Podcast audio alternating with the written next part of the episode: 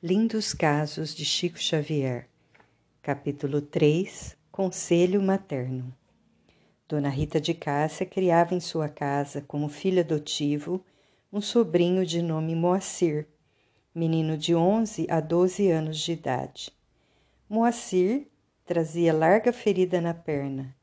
Quando a dona da casa mandou chamar Dona Ana Batista, antiga benzedeira da localidade denominada Matuto, hoje Santo Antônio da Barra, nos arredores de Pedro Leopoldo. Dona Ana examinou a úlcera e informou: aqui só uma simpatia dará resultado. Qual? perguntou a madrinha do Chico. Uma criança deve lamber a ferida por três sextas-feiras continuadas, pela manhã, em jejum. E Dona Rita perguntou: Chico serve? A benzedeira observou e declarou: Muito bem lembrado. Isso ocorreu numa quinta-feira. À tarde, quando o menino foi à prece sob as árvores, encontrou Dona Maria João de Deus em espírito e contou-lhe chorando que no dia seguinte ele deveria tomar parte da simpatia. Você deve obedecer, meu filho.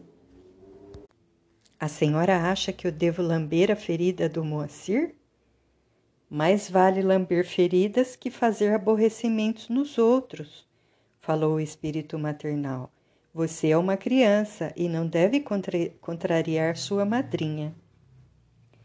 E a senhora crê que isso poderá curar o doente?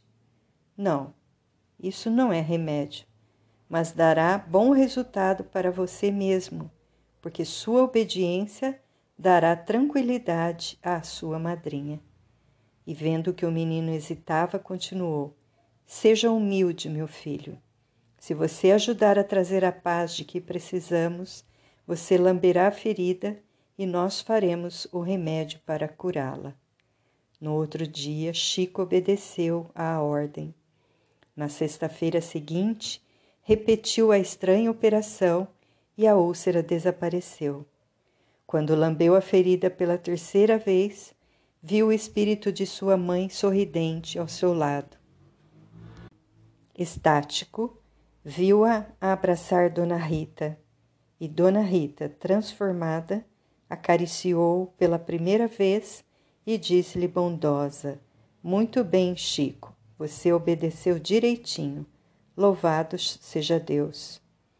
E depois de dois anos de flagelação, Chico teve a felicidade de passar uma semana inteira sem garfadas e sem vergões.